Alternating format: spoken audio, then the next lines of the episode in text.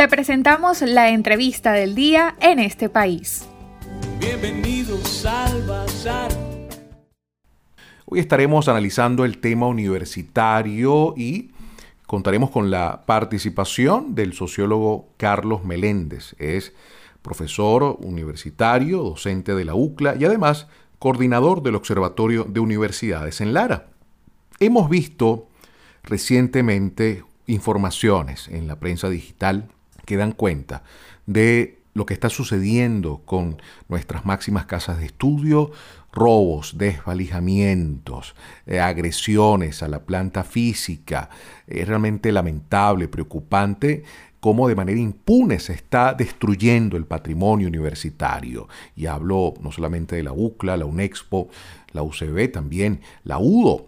Todo esto denota una grave crisis presupuestaria que imposibilita a estas universidades públicas pues pagar un servicio de vigilancia. Quisiera Carlos que comentaras qué información manejas al respecto.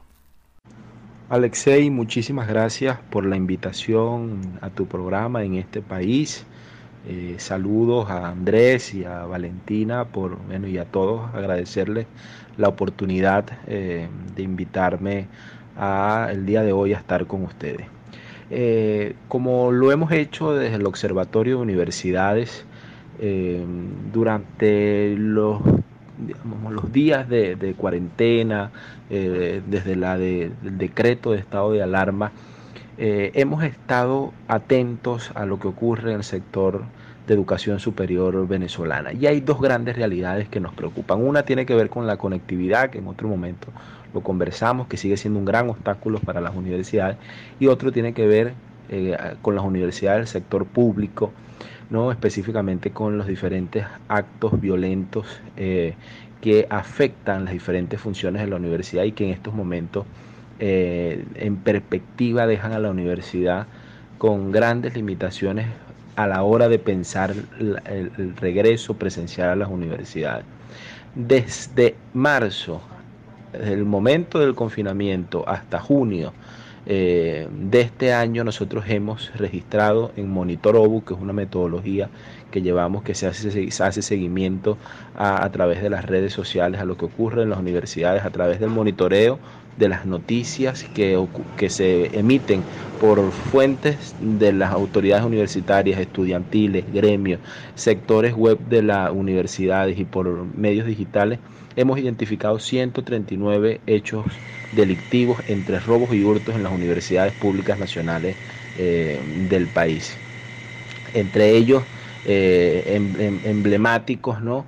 Que afectan tanto la posibilidad de tener espacios para el ejercicio de la docencia presencial, pero también la posibilidad de continuar con, con, la función de investigación en la universidad y que representan una violación del derecho a la propiedad que existe en, en, digamos, eh, que debería existir en cualquier país democrático y que lamentablemente en las universidades no existe. Estos 139 hechos delictivos, digamos que nuestras metodologías tenemos un alcance y el alcance es los que se denuncian, hay otros que no se denuncian y que sabemos también ocurre en nuestras universidades. ¿No? Eh, eh, eh, digamos, tienen un efecto regresivo en el desarrollo de las instituciones de educación superior. Hemos visto, y poco de entre, digamos, la próxima semana sale un boletín, un estudio específico que hicimos, el impacto que tienen los robos en las facultades y decanatos de agronomía y veterinaria que afectan el desarrollo científico, eh, pecuario y agrícola, que pudiese estar orientada hacia el mantenimiento de la seguridad alimentaria en Venezuela, hacia la búsqueda de soluciones a la, inseguridad alimentaria en Venezuela. Bueno, lo que hemos visto es invasiones por grupos promovidos políticamente, lo que hemos visto es desvalijamiento de centros de, trabajo, como el núcleo eh, de Canato eh, en, el Vigía de la Universidad de los Andes. Entonces, toda esa realidad, eh, digamos, representa la manera como de forma indirecta, por omisión, por la falta de presupuesto, por la falta de una política que no se contempló en, el plan Universidad en Casa, representa eh, la violación del derecho a la propiedad, a la educación, a la libertad académica que por acción o omisión el Estado eh, viola. Hay otro aspecto, Carlos, sobre el que quisiera tu opinión. En este contexto de pandemia se ha hablado mucho de la necesidad de apelar a la educación a distancia, los sistemas virtuales, la tecnología como apoyo, pero se olvida, por una parte, dos realidades. La primera, como el propio observatorio ha dicho, no solamente estudiantes, sino también profesores, muchos de ellos no cuentan con los recursos tecnológicos, y hablamos incluso un teléfono inteligente, conexión a internet, conectividad, computadora para cumplir este proceso. Y en segundo lugar, y no menos importante, es el drama salarial que viven, un profundo empobrecimiento, dramático, brutal empobrecimiento de todos los trabajadores universitarios, especialmente sus docentes, que pudieras eh, opinar en este sentido, Carlos. ¿Es así? En efecto, Alexei, eh, la pretensión del gobierno eh, de equipararse a la tendencia global de, de promover el cambio de modalidad y garantizar la prosecución de la educación superior como tienen que hacerlo todos los gobiernos y hacerlo a través de un decreto es un supuesto plan que deja por fuera el diagnóstico de fondo de lo que sucede en las universidades venezolanas, es una realidad.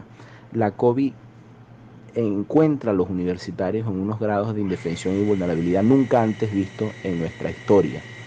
Y esa búsqueda de, de, motivación que debe existir y que es básica en el cambio de modalidad de presencial a lo virtual no puede ser posible en una población que está muriéndose eh, y en muchos casos que está padeciendo hambre, ¿no?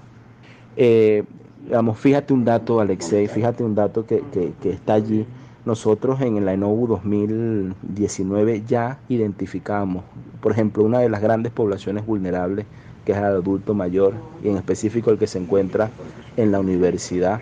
Nosotros identificamos que 18% de los obreros, de los empleados administrativos, 18% de los profesores y 32% de los obreros mayores de 60 años en las universidades públicas del Estado Lara come menos de tres veces al día. Con respecto a los obreros, es decir, de cada 10 obreros, 3 comen menos de tres veces al día. ¿no? Entonces, y por los profesores, de cada 10, casi 2 comen menos, de los adultos mayor, come menos de tres veces al día. Y la composición de la dieta de la gran mayoría está básicamente hecha de carbohidratos el consumo de proteína animal es reducido a un grupo específico de universitarios que todavía por otras razones que no es el ingreso propio de, la universidad lo logra, ¿no? sino el ingreso de, otros, de otras fuentes de trabajo eh, eh, que tiene. En el universitario los salarios están entre 7, 3 y 7 dólares al mes.